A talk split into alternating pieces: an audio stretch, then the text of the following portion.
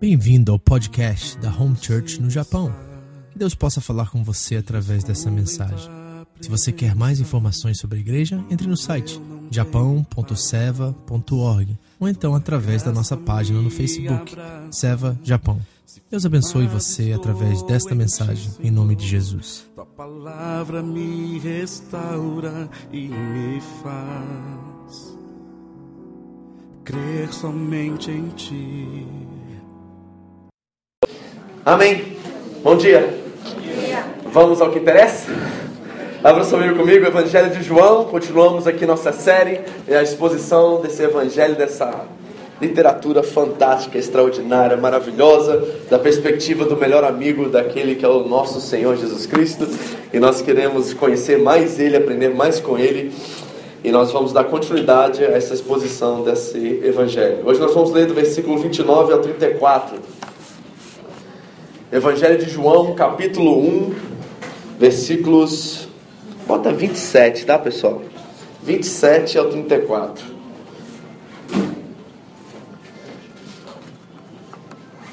Quando você achar aí, estiver pronto, você pode ficar de pé.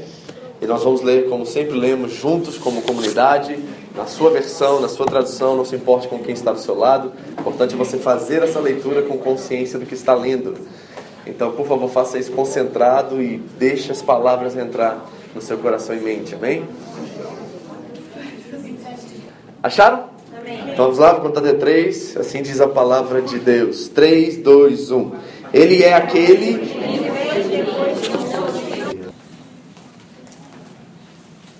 Semana passada foi uma palavra essa exposição que nós lemos do 18, 19 até o 28, importante porque após o culto eu recebi vários testemunhos. E testemunhos acerca de como a religiosidade tem um poder realmente de nos extrair, nos tirar do foco, do propósito. Como nós vimos aqueles religiosos fariseus que foram descobrir se João era aquele a qual ele dizia ser o Elias de Deus, eles tinham tudo memorizado, guardado, estudaram desde criança a lei de Deus, tinham a lei memorizada em sua mente, mas não tinham a lei memorizada em seus corações. E quando João vem anunciando e profetizando e mostrando através da própria palavra que eles estudaram e memorizaram aquilo que realmente ele era, eles não reconheceram. Nós lemos lá no capítulo 1 de João, um pouquinho para trás, que ele veio para os seus, mas os seus não o receberam. Então, conversando com algumas famílias após o culto, alguns me procuraram imediatamente após o culto e uma família específica veio e disse assim: Pastor, a gente estava conversando em casa exatamente sobre isso que você falou aqui no, no culto.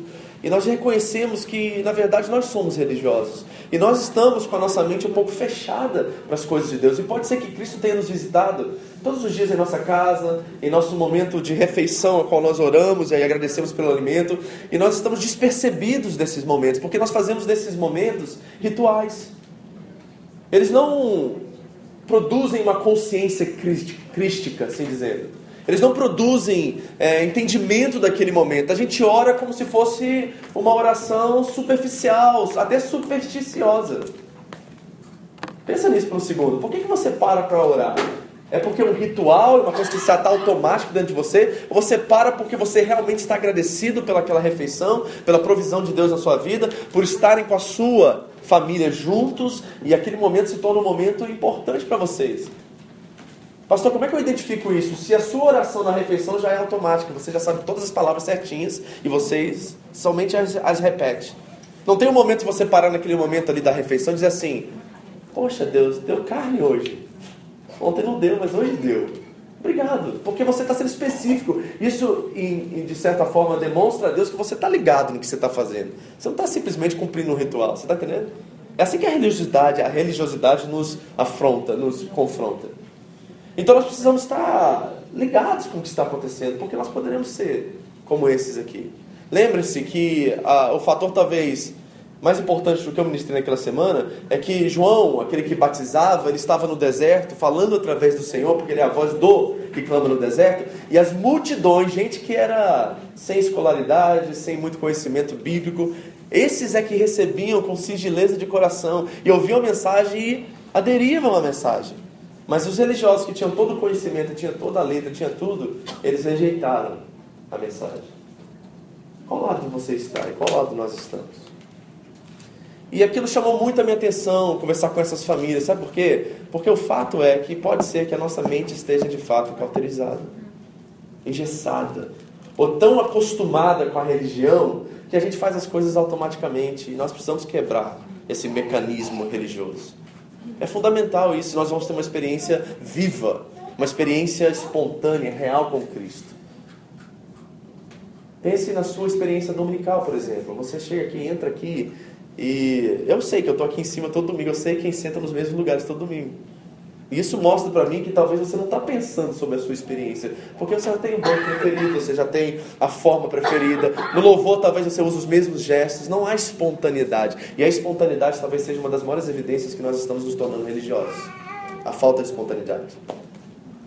Nós precisamos ser livres, sabe, queridos? Foi para essa liberdade, diz Gálatas 5, que Cristo nos libertou. E essa liberdade é uma liberdade que expande nossa consciência, que nos faz viver o momento, o presente. Lembra que eu disse para vocês algumas semanas atrás? Que a gente fica preso no passado, a gente fica projetando o futuro. E a gente não vive o momento. Agora é o momento. Nós estamos diante de um momento agora. O que você vai fazer com ele? Talvez a sua mente religiosa está dizendo assim, o pastor está dando uma introdução bem grande hoje, hoje vai demorar um pouquinho mais. Ou você está dizendo assim, poxa, isso faz sentido o que ele está falando, sabe? É, eu, eu sinto isso quando eu estou em casa com os meus filhos. A nossa oração é muito automática, ela é mecânica.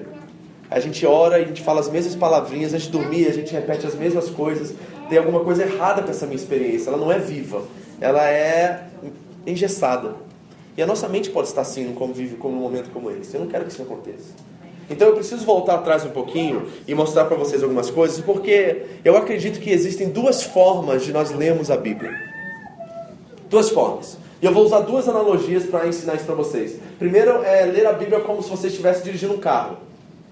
Você pode olhar no retrovisor, você pode olhar para frente, você pode olhar para os dois lados. Mas o que você vê é periférico, está ali no seu alcance, está ao alcance dos seus olhos, é somente aquilo que você pode ver diante de você. Então, por exemplo, nós olhamos aqui o 29, no dia seguinte João viu Jesus que vinha para ele e disse: Eis o Cordeiro de Deus que tira o pecado do mundo. E nessa analogia, nessa visão é, do automóvel, a gente viu que João estava no Jordão porque ele estava olhando para frente, ele está batizando. A gente olha para trás, quer dizer que ele estava batizando. Olha para frente e diz: Ah, é Jesus Cristo que está vindo, e João está dizendo que ele tem a primazia sobre os homens. A gente olha para o lado e diz assim: Ah, mas esses que estavam batizando eram a multidão, não eram os religiosos, os religiosos não aceitaram. E a gente olha um pouquinho para o outro lado e a gente reconhece outra coisa, mas essa visão ela é limitada. Então, uma forma de você ler a Bíblia é você pegar um versículo e ver o que está ao redor dele e ficar ali. A outra forma é você voar 10 mil metros acima do texto. É uma viagem de helicóptero, não é mais de, de carro. E pela essa viagem de helicóptero, agora você consegue não só ver João, mas você vê Gênesis, você vê os reis, você vê os profetas, você vê o Apocalipse, você vê a Bíblia toda. E você começa a ler esse versículo a partir da visão do todo. E aí aquele versículo começa a fazer sentido porque ele está conectado com várias outras fontes em toda a estrutura da Bíblia. E aí você traz o fundo, né, o pano de fundo para a realidade, e aquele texto se torna uma coisa muito mais ampla e muito mais real, e ele tem uma aplicação muito mais direta na sua vida. Essas são as duas formas. E eu quero dizer uma coisa para vocês: elas não estão competindo uma com a outra. As duas são necessárias. As duas são necessárias.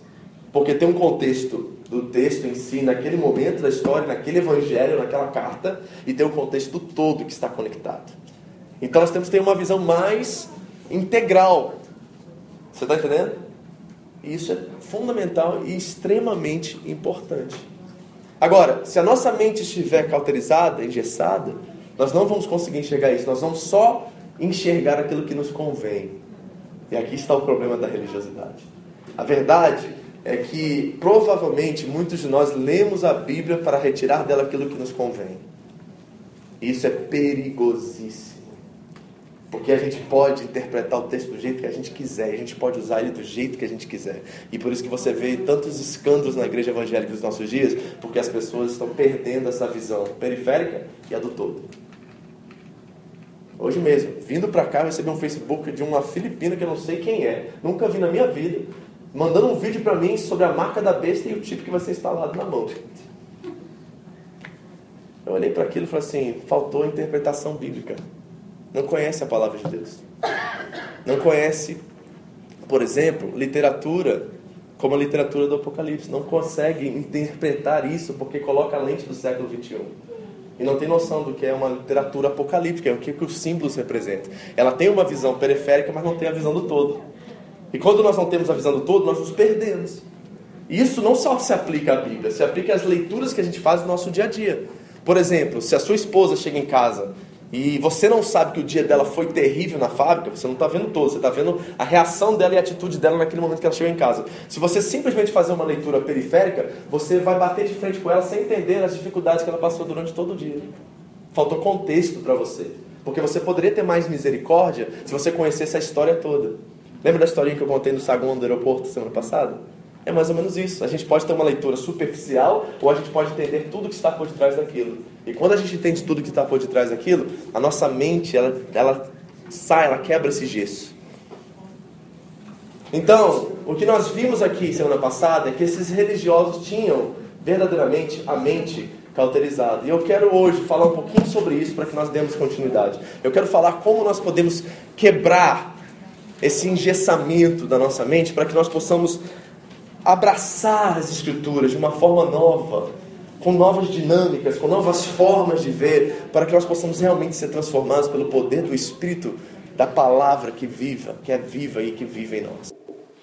E eu quero, em nome de Jesus, querido, como pastor de vocês, quebrar toda, todo mecanismo, todo ritual sem consciência, todo engessamento, tudo aquilo que coloca você dentro de uma caixinha e faz você viver sua vida sem refletir em Deus e no seu relacionamento. Porque nós não estamos nos relacionando com uma estátua, nós não estamos relacionando com Deus que está é, limitado a alguma coisa, nós estamos relacionando com uma pessoa. E eu tenho certeza que você não trataria seu cônjuge da forma que você trata Deus às vezes. Não trataria. Porque você chega, fala tudo bem, como é que foi seu dia, como é que estão as coisas, vamos tratar, vamos ter uma DR. Você tem DR com Deus? Vamos discutir o relacionamento? Porque às vezes a gente precisa ter um DR com Deus. Ele chama quarto secreto, isso aí, conhece? É DR. Entendeu? Precisamos disso, porque nós precisamos constantemente estar reformando a nossa forma de relacionamento, porque a tendência é a gente voltar àquilo que é seguro. O que é seguro? Religião é seguro. Religião coloca tudo dentro dos parâmetros, dos pontos, e a gente consegue viver com religião. É segurança religião. Mas Deus quer quebrar as correntes da religião para que nosso relacionamento seja espontâneo. E viver de forma espontânea é muito difícil, não é? Ainda mais para japonês. Não é? Vocês estão tão acostumados com o sistema aqui que qualquer coisa que sai do ABC, se ficar ABD, o negócio tilt, dá tilt na cabeça, não dá? Que a gente está tão a, a, a, acostumado e adotado, adotado um sistema que quando a gente vai para uma liberdade, a gente não sabe o que fazer. Aí tem uns crentes que viram, né, aí começa a viver de qualquer jeito, porque não sabe como viver dentro de um relacionamento que nos transforma. Nós queremos um padrão, nós queremos um formato, porque é mais fácil viver assim. Mas isso é triste, porque apodrece a relação. Né? Imagina você namorar com alguém e você mandar nela, ou mandar nele. É escravidão isso, isso não é relacionamento em liberdade, isso é escravidão. E Deus não quer que nós vivamos assim. Então, esses homens não reconheceram. Agora, isso pode ser cada um de vocês aqui, pode ser eu, cara. Eu, eu corro mais risco, na verdade, do que vocês, porque eu estou diante disso aqui, estudando e entrando e tentando trazer para vocês conteúdo, e eu posso ter é, isso aqui como sobrevivência, como uma forma de eu poder mostrar serviço para vocês e não e esquecer a oração, esquecer o meu relacionamento com Deus, que é tão necessário quanto o de vocês. Eu corro mais risco, porque eu estou aqui tentando passar conteúdo, informação e eu posso ficar preso à informação e esquecer que tem uma relação que vai produzir poder sobre essa informação que eu passo. E é necessário isso. Sem orar, sem buscar Deus, eu não sou nada. Nada disso aqui funciona. É só palavra retórica. É só palavra ao vento. Não muda nada se o Espírito Santo não estiver nessas palavras. Vocês estão entendendo? Então, o que é ter uma mente cauterizada? Vamos começar aqui. Tem dois aspectos. Eu quero definir uma mente cauterizada de duas formas. Primeiro, o aspecto positivo. Vamos falar de coisa boa primeiro. Gente entra no negativo. O que é ter uma mente cauterizada? Aspecto positivo é ter cautério. Sabe que é cautério? É a mesma coisa que cautela. Então, do aspecto positivo de uma mente cauterizada, é alguém que dá dois passos para trás e tem cautela, e analisa, e tem calma nas decisões. É uma pessoa que avalia a situação, pensa bem, Pensa três, quatro vezes antes de decidir. Esse é o aspecto positivo de ter uma mente cauterizada. mas ela, a maioria das vezes não funciona pelo aspecto positivo, ela funciona pelo aspecto negativo. Deixa eu te mostrar o aspecto negativo. Abre sua Bíblia comigo na primeira carta de Paulo a Timóteo, capítulo 4, versículo 2.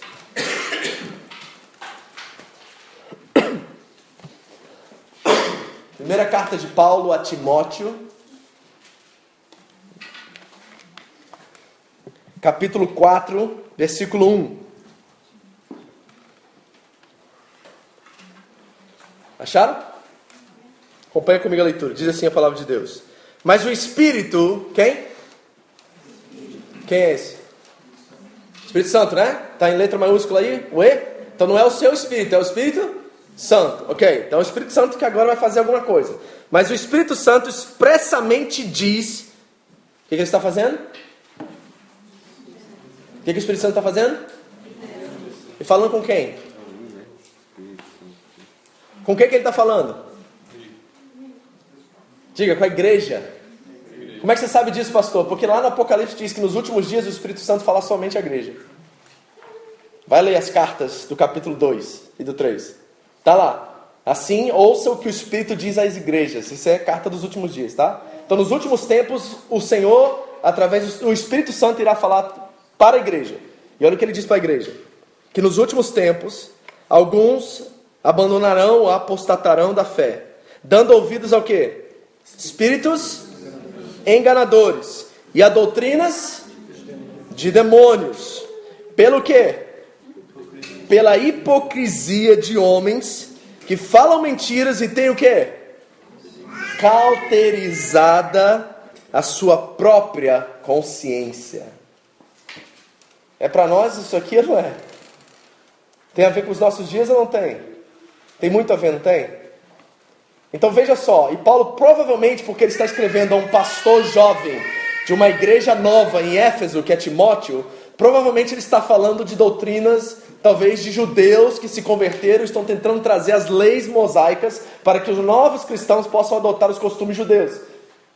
Provavelmente é isso, porque essa era a maior perseguição dos cristãos naquela época, eram os judeus. E aqueles que se convertiam tentavam manter a lei. Paulo vai falar em Gálatas, por exemplo, sobre circuncisão, é um capítulo inteiro. Porque eles queriam adotar a lei, mas queriam a graça, queriam os dois juntos. E Paulo vai dizer que não é assim que funciona agora, que é uma nova forma de viver com Cristo. Então nós estamos vendo que aqui homens hipócritas que cauterizaram a sua própria mente. Agora, o que quer dizer a palavra cauterizar? Engraçado que no grego é a mesma palavra. É exatamente isso, cauterizar, é a palavra causteriazo, que é cauterizar. Agora, o que, que isso significa? Presta atenção que isso aqui é interessante. Quem aqui já viveu na roça? Ah, levanta a mão, quero ver. Quem aqui, só a Michelle, meu Deus, ah, a Mayra também, né? É o pessoal da roça aí? Né? Quem, é, quem aqui já viu um boiadeiro ou um fazendeiro marcar os bois, ou gado? Já viu como é que faz, Alex? Esquenta na brasa e Coloca no couro. Sabe o que é isso? Isso é cauterizar. É exatamente isso que é cauterizar. Ou seja, é marcar profundamente alguém. Marcar o ponto que essa pessoa não enxerga mais nada e somente aquilo. Ela fica completamente marcada. Ela fica é, com a, a consciência completamente fechada para aquilo. Ela não consegue enxergar nenhuma outra perspectiva. Nada entra na cabeça dela. É somente aquele sistema e somente aquele jeito. Você conhece alguém assim? Hã? Ou seja, a pessoa se torna insensível à voz do Espírito Santo e qualquer outra perspectiva de viver a sua vida. E se isso aconteceu com aqueles religiosos, será que não pode acontecer conosco? Será que não pode acontecer isso conosco? É lógico que pode. Mas repare em um detalhe, porque o Paulo nos dá uma dica aqui. Ele diz assim, ó, que esses homens hipócritas né? Eles falam mentiras e têm a mente, a própria mente cauterizada, ou seja, eles cauterizaram suas próprias mentes, não vem de fora, vem de dentro para fora. Você reparou o detalhe? Eles cauterizaram a sua própria mente. Então não é uma coisa de doutrina, porque tem várias pessoas pregando várias doutrinas aí, até no nosso meio hoje nós vemos. Tem teologia da prosperidade, tem teísmo aberto, tem um monte de ideia filosófica e etc. que está sempre né, trazendo com setas a igreja, tentando tirar a igreja da doutrina sã, como Paulo diz. Mas ele está dizendo que não são esses fatores exteriores que estão realmente levando esse povo a viver assim. É algo que eles já tinham dentro deles, pela sua própria consciência, e aquilo agora está gerando e colocando para fora, e eles estão ficando com a mente engessadas por causa disso. Então não é uma coisa de fora para dentro, é uma coisa de dentro para fora. E eu acredito que nós que somos, entre aspas, religiosos, corremos o maior risco por causa disso. Porque nós gostamos de um sistema a qual nós nos sentimos seguros e nós queremos viver daquilo, e há de alguém de quebrar esse sistema. Porque quebrar esse sistema é me colocar à mercê de Deus e tirar o controle da situação das minhas mãos. Está entendendo? Então eles cauterizaram suas próprias consciências. Isso é muito perigoso. Agora, ok, isso pode ser um de nós aqui. Agora, como evitar isso? Eu não quero isso, pastor. Eu quero ter um relacionamento com Deus de liberdade. Eu quero pensar, eu quero conversar com meu pai. Eu quero que ele me mostre a verdade. Eu sei que o que ele tem para mim, até os padrões que ele estabeleceu, é para que eu tenha vida plena. Não é para me colocar dentro de uma jaula, nem prender a minha consciência, mas ele quer expandir minha consciência para que eu veja ele como verdadeiramente ele é. Eu quero esse tipo de relacionamento com Deus. Eu não quero estar preso né, a, a um sistema doutrinário a qual eu vivo completamente como um cego e eu só penso naquilo. Né, e eu quero fazer a tatuagem da home church aqui na minha negócio aqui, eu sou home church até morrer. Pelo amor de Deus, gente. Pelo amor de Deus. Você fazer isso, eu te, te tiro dessa igreja, você está descomungado. Porque a gente está aqui por causa da gente, está aqui por causa de Jesus. Ok? Então, pensa comigo, como é que eu evito essa cauterização da mente? Eu vou dar para vocês algumas dicas práticas. Primeira delas, não deixe que a sua voz seja a única voz que fale o seu coração e a sua consciência. Entendeu? Não deixe que a sua voz seja a única voz que fala ao seu coração e à sua consciência. Deixa eu te mostrar isso biblicamente. A Bíblia diz assim, Provérbios 4, 23: De tudo que você deve guardar, guarde o seu coração, porque dele procede as fontes da vida. Agora, uma coisa que nós precisamos entender que é diferente da cultura. Que é o seguinte: na cultura hoje em dia, coração é o lugar dos sentimentos, mas na Bíblia, o coração é o lugar das decisões. Então, de tudo que você deve guardar, guarde o seu coração, o lugar das decisões, porque dele saem e procedem todas as fontes da sua vida. Mas nós temos um problema muito sério, porque se o coração é o centro das decisões, e nós precisamos guardá-lo, qual é o estado do nosso coração de acordo com a Bíblia? Aí lá em Jeremias 17, versículo 9, diz assim: que o coração ele é enganoso, perverso, incorrigível, quem o conhecerá? Nós temos um problema, certo? Então a Bíblia nos ensina a guardar nosso coração, mas o nosso coração ele é totalmente enganoso. Ele foi manchado pelo pecado, ele não consegue tomar decisões de acordo com a vontade de Deus. Então, como que a gente vive agora? Se eu estou olhando e ouvindo a voz do meu coração, mas meu coração é enganoso, nós precisamos ter outras vozes que falam o nosso coração para saber verdadeiramente se aquilo que está sendo falado é a voz de Deus.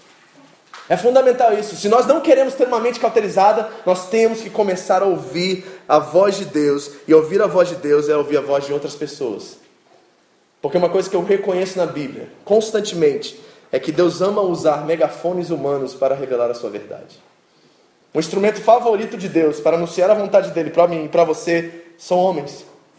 E eu sei que o homem é inconfiável, eu sei disso. Todo mundo aqui já está assim, com o pé atrás. Fala assim, pastor, mas o homem, você sabe como é que é o homem? Eu sei. Mas tem homens que parecem com Cristo, tem homens que revelam a vontade de Deus, tem mulheres que são cheias do Espírito Santo.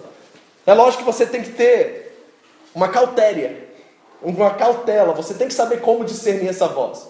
Então, como é que a gente faz isso? Primeira coisa, não deixe sua voz ser a única voz. Segunda coisa, não deixe o seu coração dizer que a única voz que você precisa é a voz de Deus. A voz de Deus somente, unicamente não é suficiente, porque Deus usa pessoas para nos instruir com a sua verdade. Você tem que sair dessa coisa religiosa que diz assim: você não precisa de pessoas na sua vida, tudo que você precisa é da Bíblia e da oração, isso já é suficiente. Essa é a voz do nosso século. As pessoas estão cada dia mais individualistas, estão cada dia mais isoladas e não querem ouvir mais uns às outras por causa do medo, seja o que for. Mas a minha história e aquilo que eu conheço aqui, que Deus fez na minha vida até hoje, sempre foi através de um instrumento humano, por mais falho que ele seja. Então nós temos que reconhecer isso. Afinal de contas, você está aqui porque seu pai cuidou de você e te deu instruções, e você é uma pessoa de boa índole hoje por causa desse crescimento que você teve, desse ensino que você teve na sua infância. Então não é todo mundo que é ruim e porque o coração é enganoso que ninguém presta. Não, tem pessoas verdadeiramente que nós podemos confiar. Deixa eu contar um testemunho para vocês muito interessante. Nós fomos para o Brasil, né, há pouco tempo, E lá nós tivemos um tempo muito precioso com a minha sobrinha e o meu sobrinho, né, que nós casamos. E na noite anterior do casamento nós tivemos um discipulado com eles para ensinar o que é casamento, como é que isso funciona, né, como é que eles vivem. Conversamos horas. E aí na conversa alguma coisa me incomodou, porque ela conversava e botava a mão assim na mesa, né? E olhava para a mão dela, a gente conversando, conversando, e olhava para a mão dela que me incomodava. Aí de repente eu vi, sabe, tinha uma tatuagem na mão dela aqui. E na tatuagem estava escrito assim: Trust no one, em inglês. Trust no one, quer dizer, não confie em ninguém. Em inglês, trust no one. Não confie em ninguém. Ok? Olhei para aquilo e falei assim: Brenda, diga uma coisa. Você está sentado aí agora, né? Quanto tempo a gente já está aqui? Ah, Vitor, uma, tio, uma, uma hora que está conversando. Pois é, e esse tempo todo você confiou nessa cadeira aí que ela ia te deixar de pé, que você não ia cair, que você não ia machucar, que ela ia te segurar esse tempo todo que a gente está conversando. Você não confiou na cadeira? Confiei. Você não confia no seu marido? Confia. Você não confia nos seus pais? Confia. Você não confia em mim e na sua tia que estão aqui ensinando você? Confia. Então por que você tem uma tatuagem que diz que você não confia em ninguém? Ela fez assim na hora, olhou assim e falou assim: eu nunca pensei nisso. Na verdade, eu coloquei aqui porque achei bonito. Mas as pessoas, é isso mesmo no Brasil, né? Tá eu já vi tanta frase japonês escrita errado, né? Porque gostou do kanji, escreveu um negócio lá. Já viu isso no Facebook? Já viu? E achou os kanji bonitos, que atacando bonito, foi lá, botou. Só que diria uma coisa absurda, assim, não tinha nada a ver com aquilo. Tinha um que que tatuou geladeira. no Brasil, sério. Imagina. Pois é. Entendeu? Aí o que, que aconteceu? Eu olhei para ela e falei assim: tá vendo? Isso não é verdade que você escreveu aqui. Aí ela falou assim: mas tia, já botei, agora o que, que eu faço? Eu falei assim: não sei, filho, você vai ter que ser criativo agora. Não sei o que você vai fazer. Agora já está aí, tudo bem, a gente ora, não tem nada a ver isso aí. Mas é só para que você tenha mais consciência, né? Porque a gente vai nessa onda, a gente vai levado pelas pessoas, a gente entra em qualquer coisa vai fazendo coisa, depois se arrepende, não é verdade? Todo mundo já viveu isso. Tudo bem. Acabou a reunião, fizemos o casamento, voltamos para cá. Uma semana depois eu recebi uma foto no WhatsApp. E na primeira foto está lá a tatuagem original. Mas na segunda foto ela foi no tatuador. E ela fez isso aqui, ó. Ela botou trust, aí o não ela riscou. Pegou a perninha, assim, a orelhinha do one, do one, do E, do one, né, que é um, O-N-E. Pegou a orelhinha do one, levantou, fez um L, um Y e botou God embaixo. Quer dizer o quê? Confie somente em Deus. e tá uma coisa esquisita, uma coisa arriscada com Deus desse tamanho aqui nesse lado da mão, né? Mas o que, que aconteceu? Ela refletiu naquilo, ela trouxe aquilo para a consciência dela e falou assim: Poxa, isso não é verdade, eu acredito em Deus. E na verdade aquilo é muito bíblico que ela diz. Por quê? Enquanto nós não entregarmos as pessoas a Deus, e confiarmos em Deus, a gente não vai ter nenhum relacionamento verdadeiro. Então é necessário nós sairmos dessa mente cauterizada. Você está entendendo, queridos, que eu estou dizendo aqui para vocês? É importante nós refletirmos, nós temos uma consciência livre, própria. Nós precisamos entender isso urgentemente. Agora, pastor, tudo bem, você está me dizendo que eu preciso de gente que fala no meu coração. Eu preciso de pessoas que estão sempre me ajudando, me ensinando, me apontando para o caminho. Mas como? Então, eu tenho certeza que é uma pergunta que você faz, porque eu faço. Como que eu posso saber se essas pessoas são confiáveis? Porque essa é a pergunta que surge, não é? Tá, tem que ouvir pessoas. Eu tenho que ouvir pessoas aqui nessa comunidade porque tem gente de Deus aqui. Talvez é um lugar mais seguro que eu possa fazer isso, né? Tomara. Como que eu sei se essas pessoas são confiáveis? Aí você usa o aspecto positivo da cauterização. Como? Você adota critério e você adota cautério. Como é que é isso? A pessoa veio, te instruiu, profetizou, abençoou você, te deu um conselho. O que, que você faz? Adota cautério, cautela, dá dois passos para trás, analisa a informação, vê se faz sentido para você, procura um ou dois. O que, que você acha disso aqui? Fulano disse isso aqui para mim. Você vê isso na minha vida? Você reconhece isso em mim? É, pessoas de Deus, eu estou falando, gente que você tem um nível de confiança. É, eu acho que é de Deus. Aí você vai para o critério. Qual é o critério final? A palavra de Deus. Faz sentido isso de acordo com aquilo que a palavra de Deus diz, aquilo que o Espírito Santo em oração me diz? Faz sentido. Aí eu pego o meu coração, que é o centro das decisões, e eu vou totalmente nisso, porque aquilo pode ser a cura e aquilo que eu preciso para minha vida. Vocês estão entendendo? Então a gente vai vivendo, quebrando o engessamento que existe na nossa mente. A gente tem que parar de ser robô cristão, gente. Em nome de Jesus, como igreja, nós precisamos pensar as coisas, nós precisamos refletir sobre as coisas, nós precisamos adotar uma postura mais madura para que essa religiosidade vá embora e nós possamos experimentar a verdadeira liberdade que Deus tem para nós. Eu quero que vocês sejam livres. De verdade. Tem coisa mais religiosa do que eu tenho que ainda eh, sentar com pessoas já estão na caminhada há tantos anos e discutir se elas precisam dar dízimo ou não dar dízimo. Eu não quero conversar essas coisas. São coisas que nós já sabíamos, a gente só está buscando alguma desculpa para usar de justificação. Você acha que Deus está contando moeda lá em cima? De verdade? Você acha que Deus está assim, oh, esse mês deu 9,98%. Oh, 12% de maldição para você. Você acha que ele está assim? Você acha que Deus está lá em cima? Fala assim, oh, tomou metade de uma cerveja. Aí, aí. Ah, pelo amor de Deus, gente, vamos conversar como adulto. Você acha que Deus está preocupado com essas coisas? Né? Não, Deus está querendo dizer o que está construindo em nós através dela. Você dá seu dízimo, dá sua oferta, dá o que você dá aqui, mas o que, que esse valor, o que, que essa experiência está produzindo em você? Quanto mais liberto você está do dinheiro, desse Deus, que é um Deus aqui nessa nação, você ainda está servindo Ele, adorando Ele? É uma coisa que você faz naturalmente, que te liberta e te mostra que Deus é o provedor da sua casa que, que aquela cerveja está fazendo? É o momento que eu tenho social ali, a qual eu gosto do gosto daquilo e eu tomo aquilo, porque não tem nenhuma paixão, nenhuma idolatria nisso, é uma coisa que eu tenho prazer de deliciar com uma refeição gostosa, ou é uma coisa que você faz para botar no Facebook e você tomou uma cerveja hoje? O que está por detrás disso? É isso que conta aqui na consciência, é isso que o cristianismo promove para nós. Pensar, sermos adultos na fé, Gente que sabe o que está fazendo, que não precisa ficar prestando conta para ninguém. Que não precisa ficar preocupado. Será que eu posto ou não posso? Será que eu posto ou não posso? Postei. Ixi, agora veio uma montanha. Aguenta agora. Você foi irresponsável, agora segura a onda, meu irmão. Mas não muda quem você é porque a gente erra, sabe? A gente tem uma religiosidade muito infantil às vezes. Nós precisamos mudar isso. Isso é quebrar o engessamento, isso é quebrar a mente cauterizada, porque ela está marcada. Olha, não sei se foi o diabo, se foi um demônio, se foi a igreja, se foi uma visão ministerial, mas alguém marcou você com ferro e brasa. E tem muitos de vocês que estão vendo a vida por essa lente. E essa lente ela é prejudicada, ela vai te, ela vai te colocar numa cadeia. E você precisa sair dela urgentemente. Urgentemente. Porque é um prazer servir a Deus, queridos. É um prazer estar nessa comunhão. É um prazer ir na célula e a gente desfrutar do nosso relacionamento. Ah, essa ontem noite foi muito gostosa. É um prazer essas coisas. Deus não quer nos colocar em, em, prisões religiosas, Ele quer que nós desfrute da presença dEle enquanto nós desfrutamos da presença um do outro. Isso é liberdade. É isso que a igreja deve ser, porque lá fora já tem caos, gente. Lá já tem sistema, lá tem regra, lá tem um monte de coisa. A gente entra aqui e a gente quer criar outro sistema. Pelo amor de Deus. Aqui é lugar de liberdade, aqui é lugar de amor, aqui é lugar de serviço, aqui é lugar da gente se entregar e viver junto, enfrentar, seja o que vier pela frente, juntos. Nós somos a comunidade do Cristo, a comunidade do amor. E nós precisamos arrancar todo engessamento que possa existir na nossa cabeça.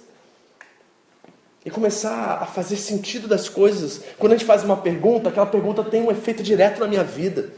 Eu não estou te perguntando porque eu quero saber se eu posso ou não posso. Eu estou te perguntando porque eu quero saber como que isso afeta a minha vida. Como que isso afeta meu relacionamento com a minha esposa, com o meu esposo. Como é que isso afeta a forma que eu vou encarar o caos amanhã. É isso que eu preciso saber. Agora, coisa superficial e coisa que não tem nenhum efeito direto na minha vida, é segundo plano. A gente conversa sobre isso, mas não é importante mais.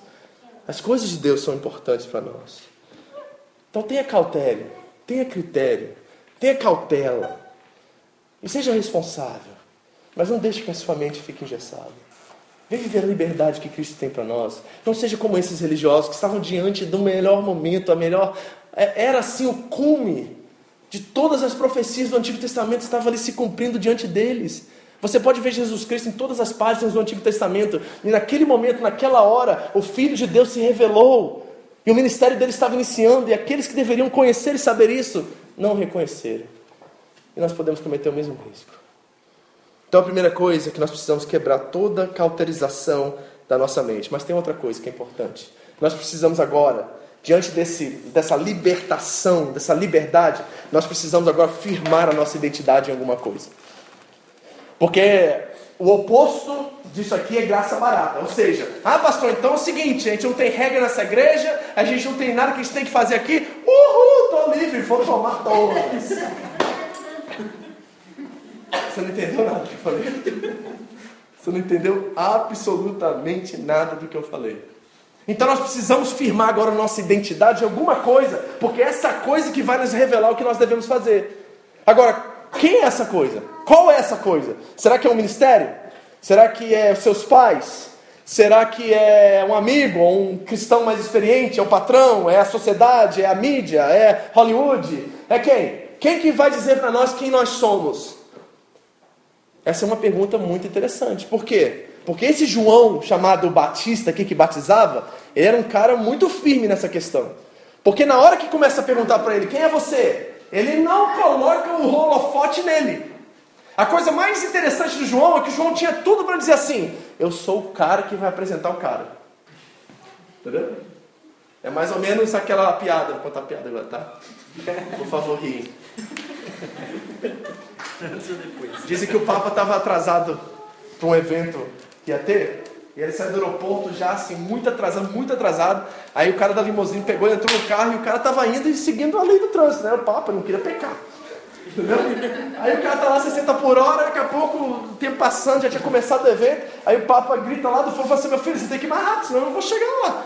Aí o cara fala assim: mas seu Papa, como é que eu vou pe... como é que eu vou andar acima da lei? Eu vou pecar. Tá? Aí ele fala assim: para o carro, parou o carro, o Papa saiu, foi lá. Peraí. O menino foi lá para trás, ele andou e foi a 120 por hora, chegou assim na hora H, ele mandou bala, chegou na hora da segurança, de entrar com o carro na segurança, os caras foram pedindo para baixar o vidro, olharam, o Papa dirigindo.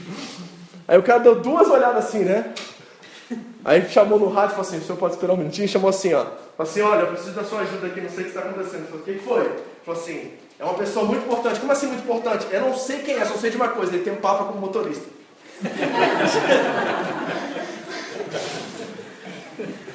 e às vezes é assim que a gente está, sabe, na nossa vida. Às vezes é assim. O João, ele podia ter se levantado e falado assim: Eu sou o cara que vai apresentar o cara, mas olha o que ele diz. Nessa hora aqui, quando João diz assim: Eis o Cordeiro de Deus que tira o pecado do mundo, ele está tirando o holofote dele e colocando em outro. Isso revela a identidade desse homem. Ele estava realmente convicto de quem Cristo é e estava convicto de quem ele não era. Porque ele diz assim: Eu não sou Cristo, eu não sou profeta, mas eu também não sou digno de desatar as sandálias dos pés dele. Eu não sou digno de desatar as sandálias dos pés deles. Agora, por exemplo, vamos trazer agora, tá vendo? Aí tem aquela questão que eu falei do carro e do helicóptero, tá? Porque se você só olhar de forma periférica esse versículo, fica muito estranho, fica. Imagina uma pessoa que chegou agora, nunca leu a Bíblia, nunca teve uma experiência com Jesus, ela pega e lê isso aqui. Não é estranho? Fala assim: quem é você? Eu sou aquele que não posso amarrar o cadastro do Digo. O que isso tem a ver? Bíblia é louca, essa Bíblia é meio como assim amarrar a sandália?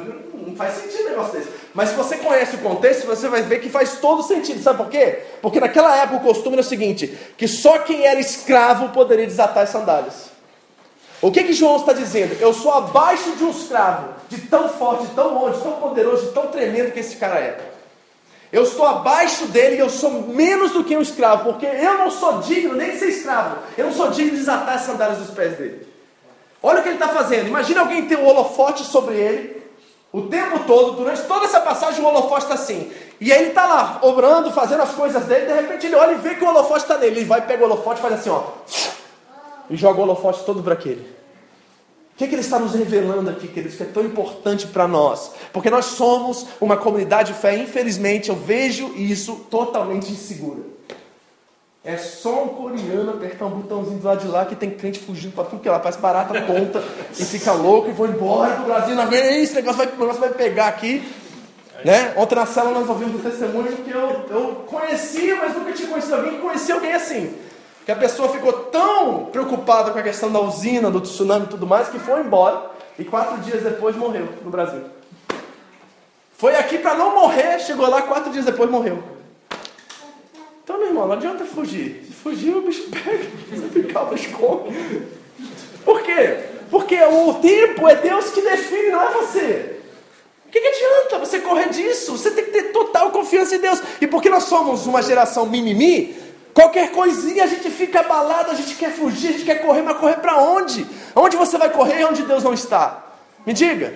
Então nós precisamos firmar nossa identidade em alguma coisa que nos mantém intactos, mesmo quando tudo ao nosso redor está caindo aos pedaços. E quem é isso? Bom, eu, eu digo a vocês que só tem uma pessoa que pode fazer isso. E João sabia exatamente o que ele estava fazendo. Porque ele olha para lá e diz assim: Eis o Cordeiro de Deus que tira o pecado do mundo. Ele diz assim: Ó, eu não sou digno. Eu não mereço. Eu não sou nada, na verdade. Eu sou abaixo de um escravo. E sabe de uma coisa? Enquanto você não reconhecer quem você é, você ainda não teve uma experiência de conversão com Cristo. Porque você precisa entender que você, sem Ele, não é nada. Não é sobre nós, igreja, é sobre Ele. Jesus João diz assim: ó, Ele tem a primazia. Ele tem a primazia. Ele é maior do que eu. Eu não sou digno. Agora, para a gente fechar, tem duas formas de você dizer eu não sou digno. Porque você sabe que tem gente que fala que não é digna, mas ela está dizendo assim: Ó, tô nem aí o que pensa de mim. Mas esse não tô nem aí para que pensa de mim, na verdade é um sentimento de autocomiseração, você sabe, né? Porque ela quer se tornar vítima ao ponto que a atenção venha toda para ela, né? Então a jogada sentimental aí, que na verdade dá aparência de humildade, dependência, mas na verdade está trazendo toda a atenção para ela. Essa pessoa. Então ela diz assim: Eu não sou digno, ah, não, eu não mereço. Já viu o crente falar isso? Ai, Deus é tão bom comigo que eu não mereço. Na verdade, está dizendo assim: Eu sou uma vítima da sociedade e eu quero que todo mundo preste atenção em mim, porque eu estou precisando de carinho, estou precisando de amor, eu estou completamente dependente do que você pensa a meu respeito. Esse é um jeito de você dizer: Eu não sou digno. É o jeito da autocomiseração. Eu sou vítima das minhas circunstâncias, quero que todo mundo me acuda, todo mundo me ajude, todo mundo olha para mim. Essa é uma forma. Ok? Então você pode dizer eu não sou digno assim, mas tem uma outra forma de você dizer eu não sou digno. E essa forma é o seguinte: eu não dependo da aprovação de ninguém. Mas melhor do que isso, eu não só não dependo da aprovação de vocês, eu nem me julgo a mim mesmo. Eu não quero me afirmar, porque eu sei que eu não sou nada sem Deus. É exatamente isso que Paulo diz aos Coríntios. Segundo Coríntios capítulo 4 diz assim: Coríntios, vocês acham que pode me julgar? Vocês não podem me julgar, porque nem eu julgo a mim mesmo, porque eu não sou inocente. Olha o que Paulo diz, gente, eu não sou inocente, ou seja, ele não está se tornando vítima. Ele não está dizendo assim, vocês não me julguem. Tem muito crente que fala isso, né? Todo mundo adora Mateus 7 aqui. Ah, é uma coisa louca na igreja evangélica. Mateus 7, não julgue para não ser julgado. Não entende contexto, tira visão periférica. Tira do contexto, Jesus está dizendo assim: não julgue de forma hipócrita, mas julgue. Não julgue de forma hipócrita, mas julgue. Julgue no sentido de restaurar. Julgue no sentido de entrar e ter empatia naquela situação e trazer a restauração que essa pessoa precisa. Julgue, mas julgue e participe. Julgue entre, julgue e abrace a causa. Não de forma hipócrita. Então nós podemos dizer, não sou digno, como vítima. Isso é algo que irá nos apodrecer. É destrutivo. Mas nós podemos dizer não sou digno porque a minha dependência não está no que você pensa acerca de mim e não está nem no que eu penso acerca de mim mesmo. É Deus que me julga. Eu não sou inocente, mas eu tenho alguém em quem eu posso depositar minha confiança. Deixa eu dizer uma coisa para você. Se você entendeu o que eu estou pregando aqui nessa questão da identidade hoje, você não tem medo de coreano, você não tem medo de economia, você não tem medo de doença, você não tem medo de nada, porque tudo isso vai por água abaixo, porque você sabe que o seu redentor vive, e se ele vive, ele permanecerá, manterá você, e você ficará bem, ele vai cuidar de você, e o dia que você tiver que voltar para ele, você vai voltar, e você não precisa ficar nessa crise preocupado com o que vai acontecer amanhã, porque você está nele, e nele você pode viver escondido. Acaba com toda crise relacional, toda crise complexa de inferioridade, toda autocomiseração, vai embora, porque agora nós estamos alicerçados naquele que é imutável, naquele que nos mantém. Você precisa de duas coisas para você não ser um religioso. Primeiro, quebrar toda a cauterização da sua mente. Tira as marcas que a instituição botou, que a instituição botou, as marcas que a religiosidade colocou em você. Todo mundo aqui, eu conheço a maioria de vocês e todo mundo aqui foi marcado um dia. Todo mundo aqui tem o selo daquele pastor, daquele líder religioso, daquele irmão na igreja, daquele ministério, daquela igreja. Todo mundo aqui já foi marcado. E marcado no sentido de ser, agora, é, mercadoria ou produto daquela, daquela instituição. Todo mundo aqui já passa por isso. Então o que, que nós precisamos? Nós precisamos quebrar e tirar essas marcas. E que que, como é que a gente faz isso, pastor? Está marcado, como é que eu tiro? A Bíblia diz que Jesus diz que quando nós estamos em Cristo, nós somos uma nova criação. Tudo se fez novo, as coisas velhas se passaram, Tudo se fez novo, nova criação. Aquela marca que estava lá, quando você entende a sua identidade de Cristo, ela vai embora. As feridas que estavam lá, elas podem até te lembrar do que aconteceu, mas não vão doer mais, porque agora você está em Cristo e nova criatura você é. Então nós precisamos abandonar. E abandonar é evitar que nossa mente cauterize, para que nós possamos experimentar o novo. Lembra que Jesus disse: não se pode colocar vinho novo em odres velhos. Não é isso? Então nós precisamos dessa experiência. Eu preciso, você precisa, todos nós aqui precisamos. Por quê? Porque a gente sai dessa porta aqui e está difícil, gente. E se a gente não ter a mente renovada, e se a gente não viver a graça e a liberdade, esse mundo aqui vai nos decepcionar e vai nos animar. Você sai da porta, você tem problema para resolver. Eu sei que você se sente seguro aqui por uma hora, duas, que a gente está aqui. É bacana, é o momento de você expressar, colocar seu coração para fora. Tudo isso é ótimo. Maravilhoso, isso é um dos benefícios da igreja. Mas nós temos que sair daqui convictos de quem nós somos. Para enfrentar isso lá fora. Porque não é fácil. E para isso nós precisamos dessa identidade.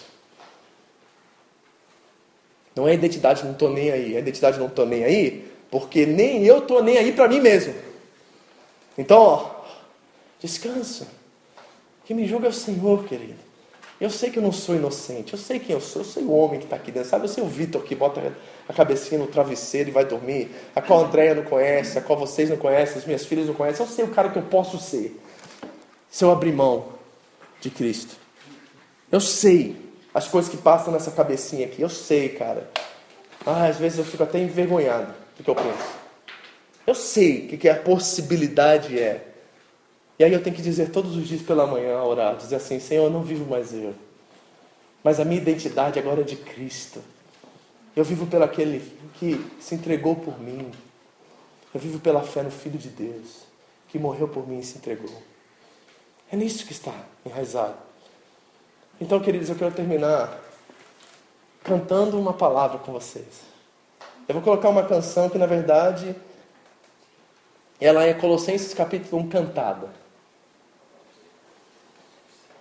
E eu quero que você, ao ouvir, nós vamos tocar uma vez, depois eu vou chamar você à frente. Você.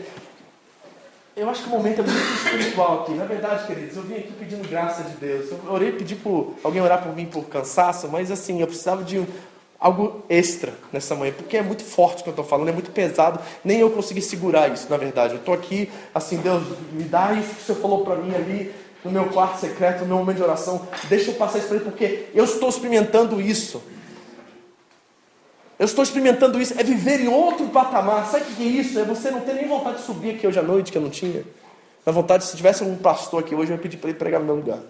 Mas saber que não vivo mais eu. Não vivo mais eu. A minha mentalidade, a minha forma de ser está enraizada em outra identidade. E se eu dar lugar para esse velho homem, para essa velha identidade, ela assume lugar e toma o meu ser. E eu me tranco no quarto lá em casa e vocês nunca mais me veem. Porque essas são as coisas que passam pela minha cabeça às vezes. Sumir do mapa. Não sei se você sente isso, mas às vezes eu sinto. E eu estou sendo muito sincero com vocês, porque eu quero que vocês reconheçam que aqui não está nenhum megastar, superstar, super-homem.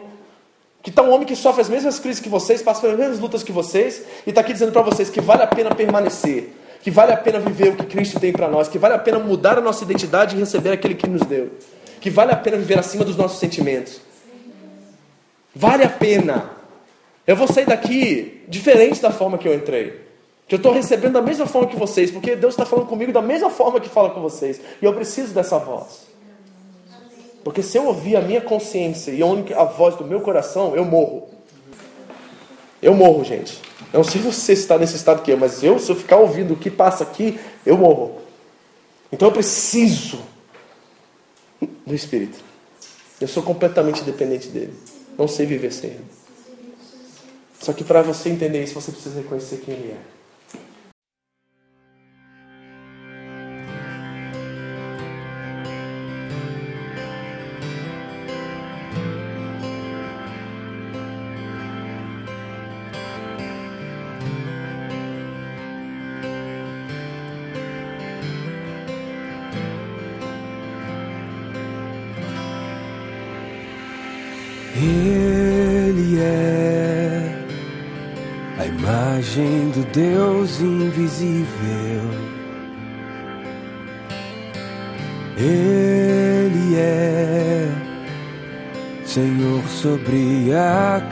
Criação.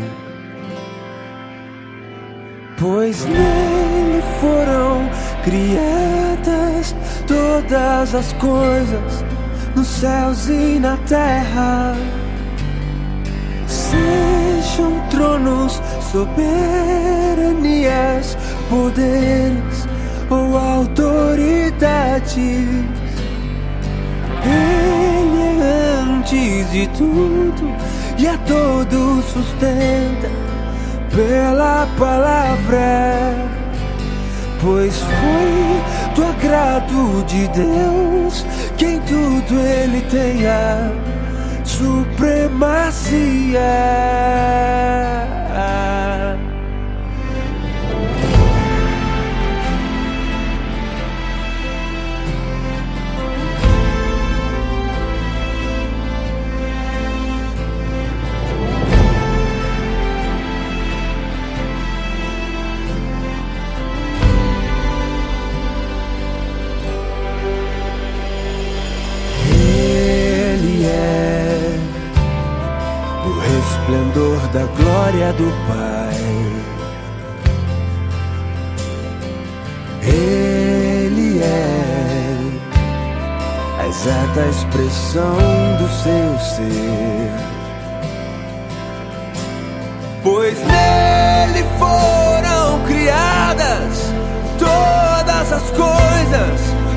Céus e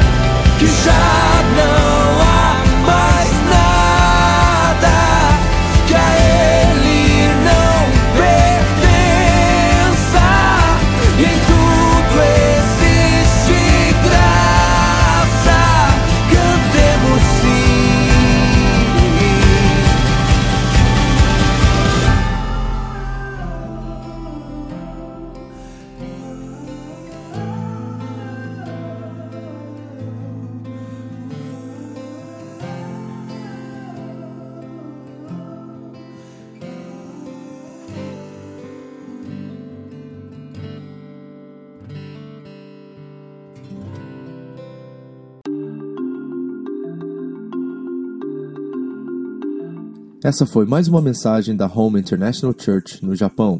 Para mais informações sobre a igreja, entre no site japão.seva.org ou na nossa página no Facebook, Seva Japão, ou através do iTunes Podcast Seva Japão Mensagens. Deus abençoe você e a sua família, em nome de Jesus.